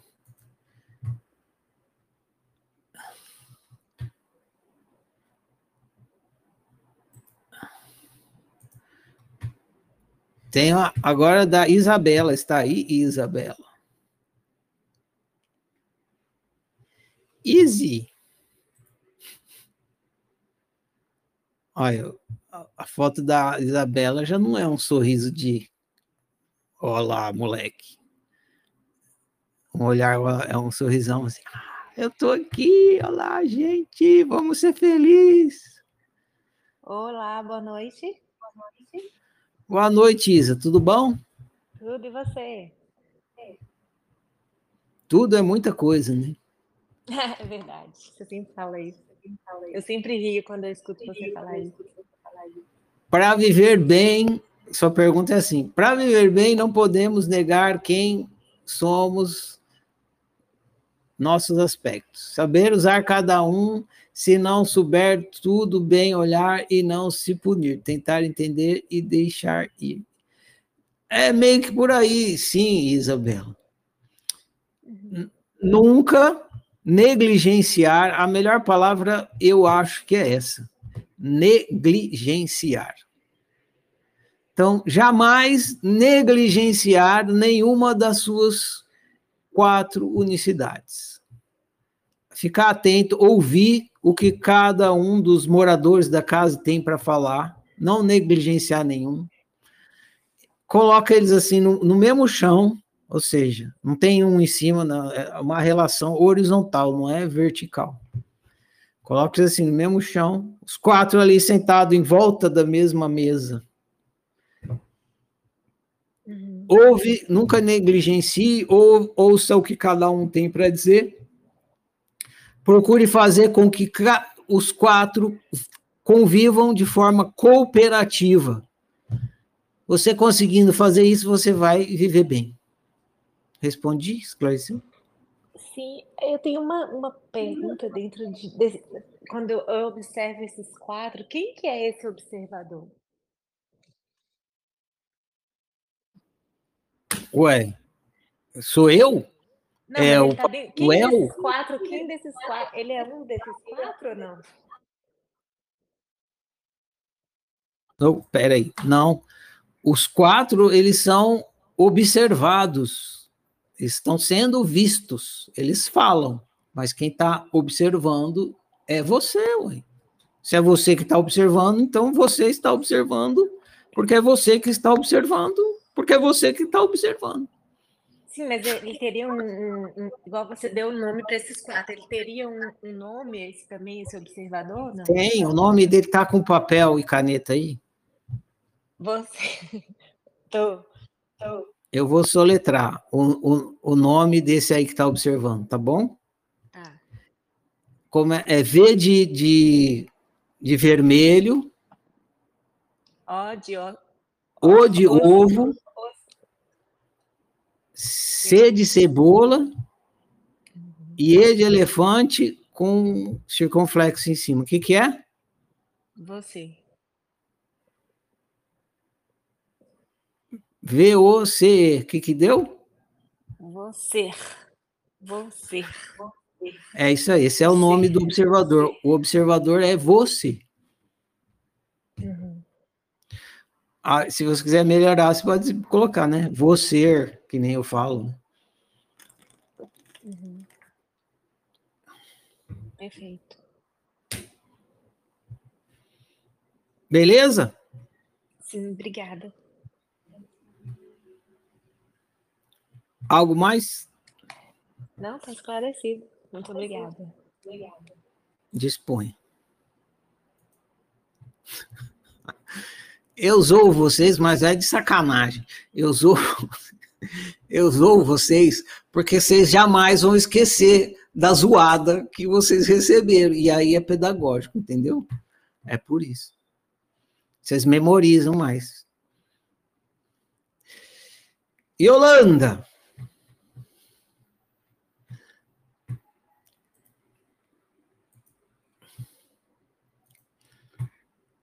A Yolanda, você disse aqui, recebemos as informações de cada unicidade, cada uma fala de um aspecto. Só quando eu for mestre que vou conseguir organizar as informações para produzir meu bem viver? Não, exatamente, né? Assim, a sua competência é nível 2. Você vai ter um viver resultado de uma competência nível 2. Aí você aumenta essa competência para nível 3, você já vai ver melhor. Se aumenta essa competência para o nível 4, já vai ver melhor. Você vai ver tão bem quando você estiver no nível 20? Ainda não, você está no 4, mas você vai para o 5, para o 6 e assim por diante. Então, a sua maestria aumenta, maestria é competência. Então, você aumenta a sua maestria, você aumenta a sua competência quando eu falo que viver bem é só para mestres, eu estou criando uma figura de linguagem para vocês entenderem que quando você está num nível muito básico é muito difícil viver bem. Mas alguma coisinha você já consegue fazer no nível 2, no nível 3. Quanto mais se aumenta, e aí quando você está num nível bem altão, você aumentou a sua maestria, e mas os outros níveis também são níveis de maestria. Beleza, Yolanda? Esclareceu? Oi, sim, entendi. Quanto melhor a minha maestria, mais bem viver. É, é, só que aí. Pode falar, Ferrari. Ah, falar exatamente. Pode continuar. É, surgiu uma, uma dúvida aí com relação que a, Bela, a Isabela estava falando. Então, quando eu vou lá para a mesa redonda, com a, a, as quatro unicidades, e eu ouço um julgamento, e aí às vezes eu confundo que é eu mesma.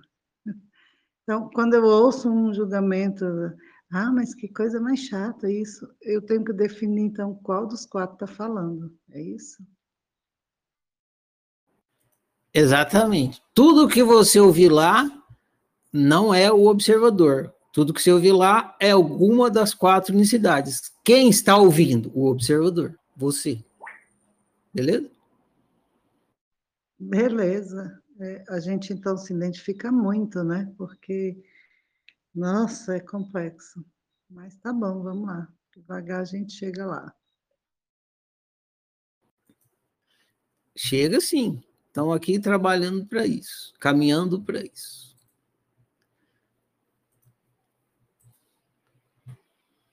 Olá. Luiz, com o seu olhar 48. Você esbarrou aí ou você quer falar mesmo? Não sei o que, que aconteceu que esbarrou de novo, Ferrari. Mas eu não quero falar, não. Não agora.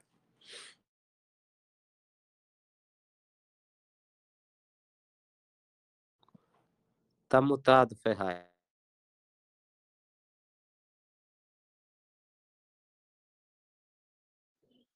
Ferrari, é, sobre o que a Yolanda acabou de falar, eu fiquei com uma dúvida numa coisa a respeito. Tá me ouvindo? Ok. Eu não tô te ouvindo, você tá falando alguma coisa? Ok.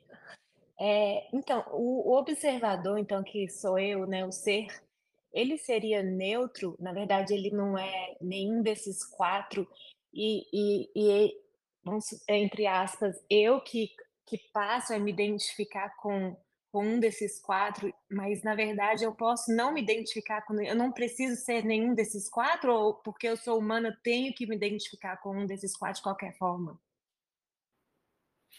Não adianta, volta na coisa do negligenciar. Se você entender esse, esse não identificar como negligenciar, o que vai acontecer é que você vai viver mal. Mas eu não poderia buscar uma forma você, mais neutra de viver? Não, quando você entende que você é a consciência observadora, você vai fazer o oposto. Em vez de você negligenciar as quatro universidades, você vai ouvir mais ainda. Sua capacidade de, de ouvir o que ela está dizendo e entender aumenta. E isso faz você viver melhor. Então, se você entender, ah, não posso me identificar. Se você, quando você falar isso aí, não posso me identificar com, ah, não sou eu, uhum. foda-se, não vou nem ouvir a única coisa que vai acontecer é que você vai ver mal. Então, muito cuidado com isso. Se o que você chama de não identificação for igual a negligenciação, não é por aí. Agora, você ter consciência existencial, isso não faz mal nenhum. Se e você não precisa negligenciar as quatro unicidades, por você entender que você é o ser que está humano, entendeu? Ah, entendi. Então, porque eu já vi assim em outras, outras linhas né, de pensamento, ah, você tem que, que é, não se identificar com nenhum desses quatro, digamos assim, entre aspas, né, que não fala a respeito do seu livro, mas aí acaba anulando e, e você passa a isso que você está falando, né, viver mal, porque você vai não você não vai é, você está negligenciando quem você é. Então, assim, a gente fica acabando escutando tanto isso, que eu escutei tanto isso, né, nesses ensinamentos, que eu ficava com medo de me identificar ah, com meu eu criança, meu eu mãe, meu eu pai. Assim, e aí, de repente, vem esse livro seu e fala assim, não, tá tudo bem, o que que tem eu estar nesse momento do meu eu criança? Eu vou abraçar ele, sabe, assim, é, é, isso é ser gentil com a gente, isso faz bem assumir isso e bancar isso, é libertador, é muito mais assim amoroso, é muito mais libertador abraçar isso, aceitar isso do que ficar, não, eu não posso me identificar com isso, eu não sou isso, eu sou um ser, o ser não pode ser nada disso, parece assim que é coisa do diabo, do pecado, do inferno, se eu me identificar com isso, sabe, é uma coisa assim horrível. Mas é só um desabafo mesmo. Obrigada, Ferraz. Beleza, exatamente. O que eu não vou falar que acontece em todos os casos, mas o que eu posso testemunhar, e eu vejo em muitos casos, é, quase 100% dos casos que eu conheço é o seguinte: ah, não se sabe o que fazer com a experiência pessoa não sabe o que fazer com a experiência. Ela não sabe lidar, não sabe lidar com a criança, não sabe lidar com o bicho, não sabe lidar com o afetivo e não sabe lidar com as crenças, não sabe o que fazer. Então, como a pessoa não sabe o que fazer, é o que ela faz? Ela faz a única coisa que ela consegue fazer: fingir que não está acontecendo negligenciar, ela negligencia. E ela chama isso de iluminação, porque não está é, identificado, mas ela consegue viver mal, não ajuda em nada. E, e o problema que tem lá para ser, que pode ser facilmente resolvido, fica só se complicando, se complicando, ou fica crônico, permanente ali. Então, se a pessoa entende que ela é um quaternário, que ela não tem esse entendimento. Ah, ela não sabe que ela é um quaternário, que o que está acontecendo ali é um desejo insatisfeito, ou que ela está vivendo altruísta, ela não sabe o que é altruísta. Então, chega aquela experiência de sofrimento por causa de altruísmo em alguma unicidade, alguma coisa está acontecendo, e ela não sabe o que está acontecendo. Ela não consegue, não sabe, não entende, não consegue lidar com aquilo. Aí ela faz essa opção por falar: ah, é merda, deixa isso de lado, isso não tem nada a ver, negligencia, acha que isso é o coqueluche da iluminação e só consegue ficar vivendo mal. É, eu vejo isso acontecer demais. Isso é um equívoco. E a pessoa sabe que está vivendo mal. Ela pode fingir que não está, mas está. Então não, não outra, olha que louco. Quando, quando você aceita as suas unicidades, é como se você incorporasse elas, mas se eu incorporo ela com consciência, você está ao mesmo tempo identificado e não está, porque você está consciente. É louco. Você fica mais consciente quando você está identificado conscientemente do que quando você está tentando negligenciar. Você está tentando afastar uma coisa para fingir que você não é aquela coisa que você é, que você é, você é um quaternário. E aí você, de fato, não, não, não, não tem aquela experiência na completude que você pode ter. E quando você se identifica consciente, você fica idem, né? Você fica ali naquela frequência da criança, sabendo que você é um ser que tem uma quaternalidade, que é criança, ou é bicho, ou é mãe, ou é pai. Então, quando você tem, por exemplo, a experiência da dor física, ah, não vou. Você, você fica. É diferente você ter, experimentar um desconforto consciente. Você, você chega a é, é uma, é uma experiência científica, você fica ali falando, ah, engraçado essa coisa de sentir dor, né? Claro que é desconfortável, mas ao mesmo tempo é interessante. Tenta sentir dor consciente, para você ver que interessante. É outra experiência. Você se identifica com a dor, E a dor ganha outra dimensão. Eu lembro uma vez que eu fiquei com febre, fiquei. A, a minha esposa queria que eu tomasse um comprimido e eu tava, não queria porque para passar a febre, porque eu estava curtindo a febre. e aí eu demorei até tomar o antitérmico, porque eu queria ter a experiência da febre. Eu me identifiquei totalmente com a febre. Foi uma experiência sensacional. Porque eu experimentei a febre conscientemente. Enfim, Acho que eu expliquei, né? Dei meu testemunho. Vou seguir aqui com a próxima, que é da Maria da Graça. Tá aí, Maria da Graça?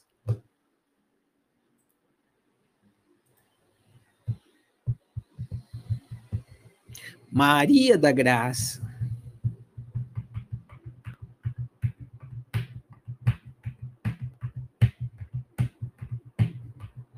Não tá.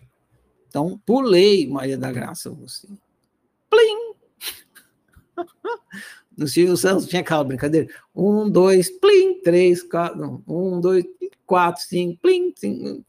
Foi plim para você, pulei. Marilene, tá aí, Marilene?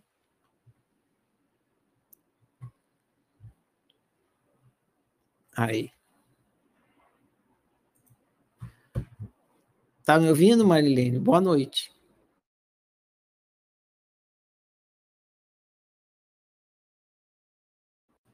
Bom, Ferrari, presente, pronta para tua mancada. Manda ver.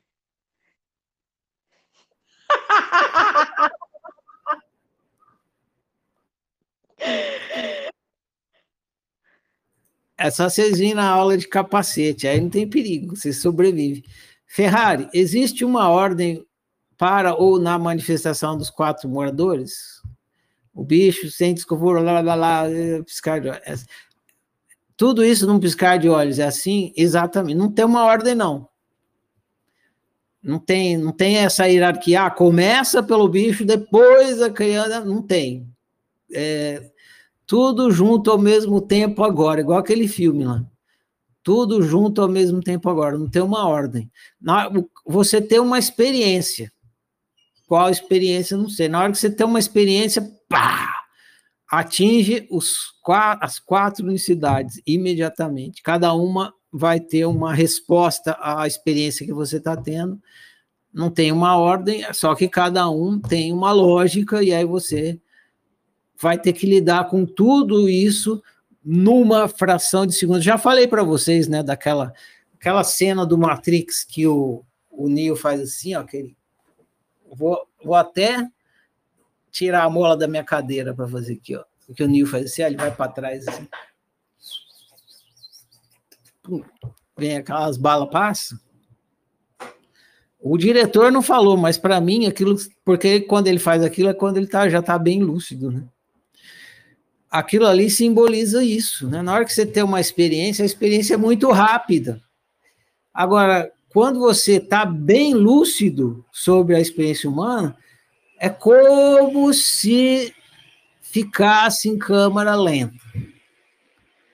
Porque a consciência é mais rápida do, do que está acontecendo ali. Ela já está bem lúcida, bem experiente. Então, ela vê tudo assim, meio que em câmara. Então, naquela fração de segundos, ela dá conta do recado. Se ela está bem lúcida, você tem bastante maestria.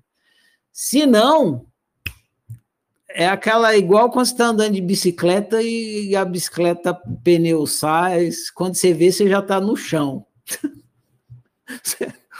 Só tem tempo de, de, de olhar para o tombo, está tudo estrupiado, fala, o que, que aconteceu? Aí você se dá conta que, você, que o pneu saiu, que você escorregou na graxa, no, na água, sei lá, o que, que você tomou um capote a, a, se você não tem, é assim, em vez de ficar em câmera lenta, você já passou, você levanta, foi o que, que foi aí? Puta, entrei naquele altruísmo de novo, tô aqui berrando, descabelando, tô em pânico, ou tô aqui blasfemando de novo, ou tô aqui depressivo, enfim, você vê, você já tá lá no buraco. Mas quando a experiência já, quando você já tem maestria, a consciência está bem desperta, é como se fosse em câmera lenta. Então, a coisa, antes de acontecer, você já vê o filme inteiro, assim. E aí você já faz uma opção que, evita tudo aquilo que você viu antes de acontecer. Ah, tem, tem, como eu falei para vocês, eu estou aprendendo que tem que repetir pelo menos umas duas mil vezes as coisas. Então, eu vou falar uma coisa que já falei pelo menos umas 200, mas se o caminho é esse, então vou repetir. É, eu falo muito em experiência med, é, medicina preventiva e medicina curativa. Então, no começo, vocês usa a, a, a autoanálise só como medicina curativa. O que, que significa medicina curativa? Significa que você pegou a doença e você precisa se curar. Então é o caso daí que você escorregou na bicicleta e quando você vê já está no buraco. Quando você tem que se tirar do buraco, você está praticando a medicina curativa. Você já caiu no buraco, já caiu no altruísmo, já fez a besteira. Aí você entra lá no buraco para conversar com essas unicidades e para entender qual foi a besteira que você fez para ganhar um pouco de autoconhecimento, para numa próxima oportunidade, porque aquela besteira já está feita, que numa próxima oportunidade você não repetir a mesma besteira. Você estuda o padrão da besteira, o padrão, seu padrão de comportamento. Aí você vê que está repetindo aquele mesmo padrão de besteira de comportamento. Aí pode ser que numa próxima vez você não caia no buraco. Então você vai praticando medicina curativa, curativa, você vai se tirando do buraco. Todo dia você se tira do buraco, se tira do buraco. Tira. Aí tem uma hora que você praticou tanta medicina curativa tudo aquela aquele autoconhecimento que se produziu se tirando do buraco vira uma espécie de vacina. E aí você começa a praticar a medicina preventiva, que é aquela que você pratica antes de ficar doente, para não ficar doente. Essa é a medicina que os mestres praticam. Eles estão tão lúcidos e conscientes que quando chega, a coisa está chegando assim, ele já já vê tudo acontecendo em câmera lenta assim, já vai para outro lado. Vem comigo não, violão. Vem não, violão já vai para outro lado. Por quê? Porque eles também praticaram medicina curativa, que ninguém nasce mestre, né? Só que praticaram tanto que aí, em vez de ficar precisando se curar depois, já antes de cair no buraco, já desvia do buraco, não cai. Isso aí se torna, então, uma prática de medicina preventiva. E é isso. Esclareceu, Marilene? Muito, esclareceu muito. Valeu, obrigadão, viu? Disponha.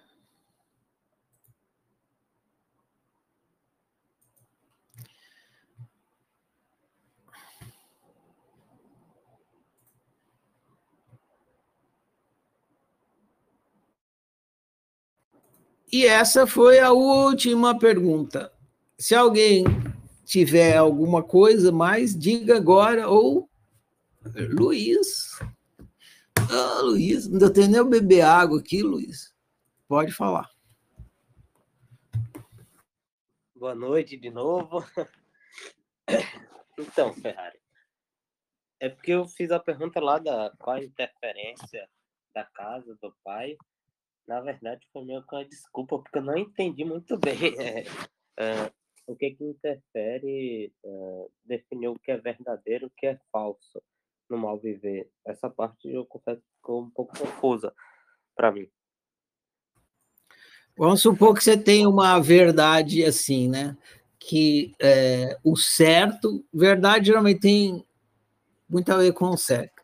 O certo para é você, porque a, a crença ela não é só uma coisa assim, A, B, ela é um, uma uma, uma maçaroca de coisas. Assim. Então, você tem assim, o certo, ó, você é homem, né? Então, vou pegar assim, uma crença masculina, que diz assim, homem que é homem tem que ter sucesso. Tem essa crença. Aí você toma ela como verdadeira. Aí, em cima dessa crença vem, vem essa.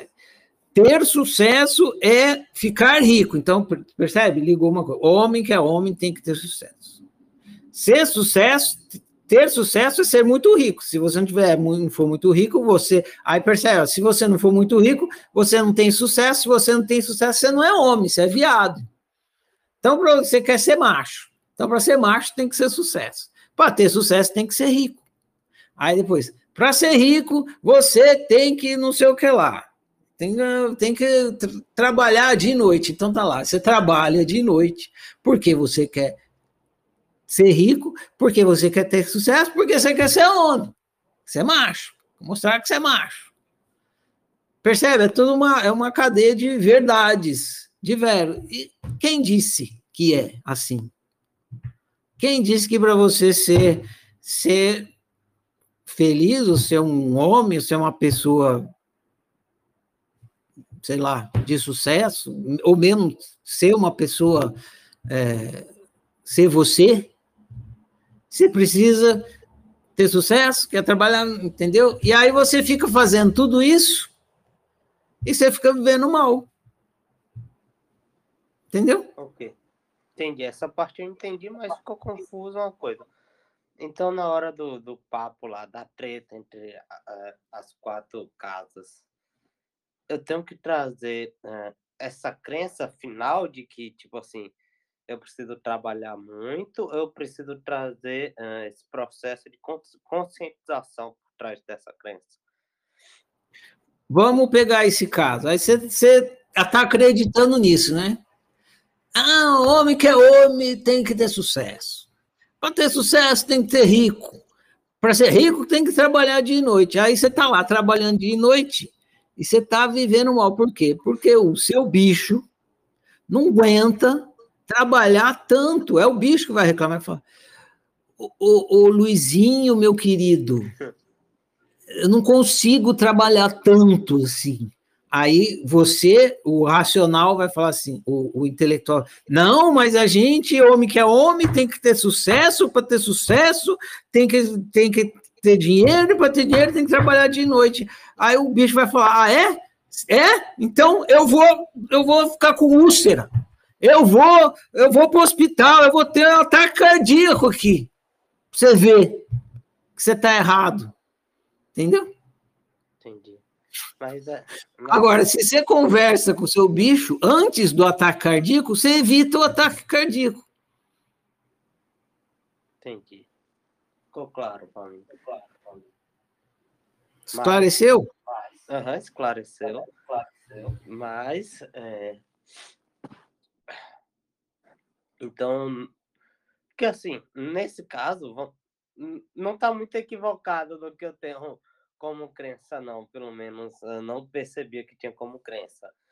Uh, no, comigo vai me remeter a uma ideia de altruísmo submisso, porque no caso isso tudo, eu estou falando do meu caso, que é o único caso que eu posso falar, é, vai me remeter essa ideia do altruísmo submisso. Aí como é que eu faço para mudar a estratégia, para sair do sub, altruísmo submisso e ter esse desejo sanado?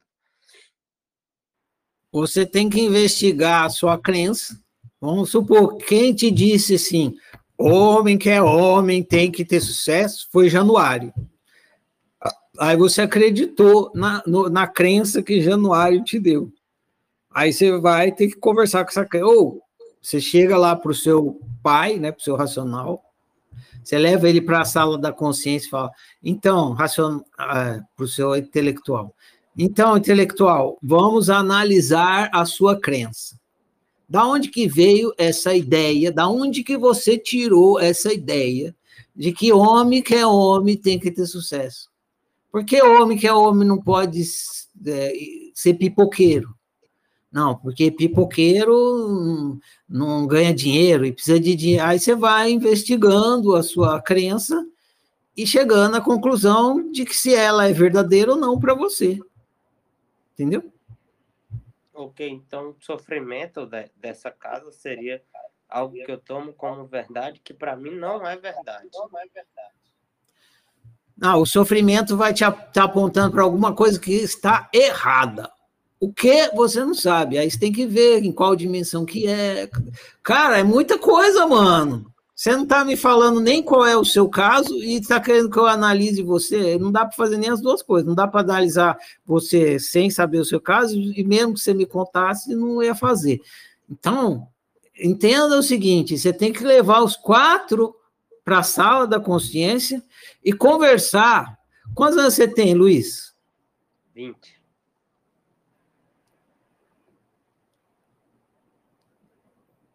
Quantos anos você tem, Luiz? 20? Eu acho que deu uma cortada. Repete, então, quantos anos você 20, tem? 20, 20, 20, 20.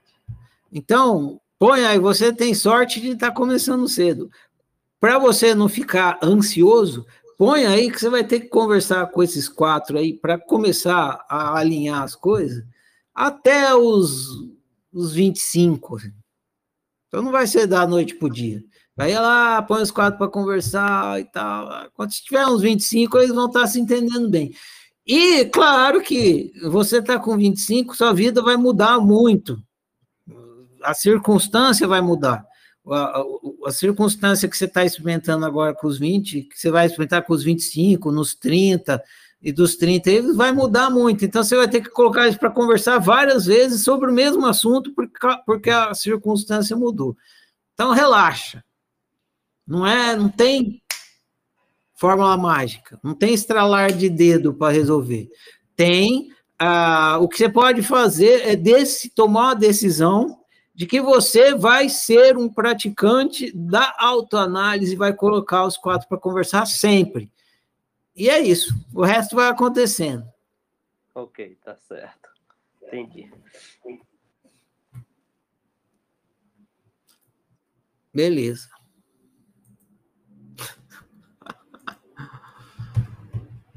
Tarararará. Então, gente, para finalizar, eu quero dizer isso para vocês que eu estou falando aqui para o Eduardo. Vocês estão percebendo agora que está na mão de vocês, né? Hum? Vocês vêm aqui para a oficina ou para qualquer outra escola e, e fica já, ah, eu vou lá e, e vão me resolver lá, né? Então, e agora vocês estão percebendo que não é isso, né? Ou vocês se eu falo lá, auto-observação e autoanálise, vocês ficam assim, né? Do que, que esse cara está falando? Agora vocês estão entendendo, é isso. É tudo 25 horas por dia, 7 dias por semana, 8 dias por semana, é isso. Ou vocês ficam aí observando o quaternário de vocês e pensando, analisando o, o tempo todo, ou não, não, não vai conseguir viver bem. Então, a oficina vai cada vez mais colocando na mão de vocês aí, devolvendo o que vocês acreditavam que que a oficina iria fazer por vocês, não vai fazer, nem a oficina, nem eu. Cabe a cada um aí é, se tornar um praticante de autoobservação e autoanálise. Que a oficina pode fazer por vocês, está fazendo, é ajudando vocês a entenderem a natureza humana e possibilitando que vocês façam uma melhor autoanálise, melhore a qualidade da autoanálise de vocês. Mas quem tem que fazer essa observação e autoanálise é você, cada um aí, para vocês viver bem. Bom, muito bem. Então, se vocês chegaram até aqui, eu acredito que vocês estão é, dispostos dispostos a pegar o chifre pelo touro, né? Ou pegar o touro pelo chifre, o chifre pelo touro não. Pegar o touro pelo chifre como é, como se diz. Mas amanhã, a partir de amanhã, vocês vão ter a prova dos nove. Se estão mesmo ou não estão. Porque a machadada final é o, é o próximo livro que vocês vão ler, Amor Fácil, Difícil, Impossível. Teve alguém aí que me perguntou em alguma matéria, foi a Maria Helena. Ferrari, você não vai falar do amor? Vou falar do amor, claro. Como que não vai falar do amor? O terceiro maior tabu da experiência humana. Eu falei, Deus outro é o maior tabu. Aí quando fala do egoísmo, falei, ah, esse aqui é o segundo maior tabu. E ainda tem o terceiro. Qual é o terceiro? O amor. Claro, ele. O, o amor. Como vamos, não vamos falar dele? O, maior, o terceiro maior unicórnio da experiência humana, o amor. Então, a prova dos nove. Se vocês sobreviverem ao livro Amor Fá, eu acredito que vocês vão, então, até o fim, porque agora vai ficar explícito tudo, todos os, os grandes equívocos humanos. Ah, e a, e a, a hipocrisia também, né? Porque a gente é hipócrita em relação ao amor e ao egoísmo. E quando eu falei do egoísmo, eu disse assim: ah, o terceiro e o segundo estão ligados. E agora vocês vão entender por quê. Né? O segundo tabu e o terceiro estão intimamente ligados. Então, desejo a vocês aí, não vou falar mais nada, eu quero que vocês levem o tombo, a rasteira e a, a, ma, a machadada durante a leitura, então não vou dar nenhum spoiler aqui para vocês. Recomendo aí que vocês é, levem, caiam do cavalo, né? Não fica defendendo a doença. Leia o livro e caia do cavalo, se permita cair do cavalo, não tenta se segurar o cavalo. Vai lá, sobe no touro de braço aberto, assim, para esborrachar no chão. Se você se esborrachar em relação ao amor, a possibilidade de você viver bem vai aumentar muito. Ah, então é isso. Chegamos aí no amor, vai ser o próximo livro. Desejo a vocês um bom, uma boa, uma boa queda, um bom esborrachamento. Ah, e, recomendo também não ler na última hora, porque você não vai aproveitar tanto a leitura, e o livro não é curtinho. Além, eu até dei uma ampliadinha nele em umas partes, uns textos que ficavam avulsos, eu acabei. Se vocês só leem enquanto está no, no livro, né? Nem as perguntas vocês leem. Então, eu coloquei lá no corpo do livro para ver se vocês leem, né? Ah, então tá lá, o livro não é pequenininho, então se deixa para a última hora, não é em dois minutos vai ler. E, e, e, além disso, você acaba não aproveitando. Bom, tem muito material lá, tem o livro, é grandinho, tem um monte de pergunta, aí tem vídeo, enfim. Aproveitem aí o tombo. Amor fácil, difícil e impossível. Fala a declaração, fica encerrada essa conversa. Ah, mais uma vez eu aviso que quinta-feira tem uma entrevista aqui Aí é, vocês entram aqui igual, vai ser tipo uma, vai ser uma live com entrevista. E é isso aí, vou falar a declaração, fica encerrado. Agradeço a todos. Eu honro e celebro eu, eu honro e celebro você, eu honro e celebro nós, eu honro e celebro a minha diferença, eu honro e celebro a sua diferença, eu honro e celebro a nossa diferença. Eu sou outro você, você é outro eu, nós somos todos e cada um. Por isso, toda forma de exclusão e desrespeito que me chega de mim não passa.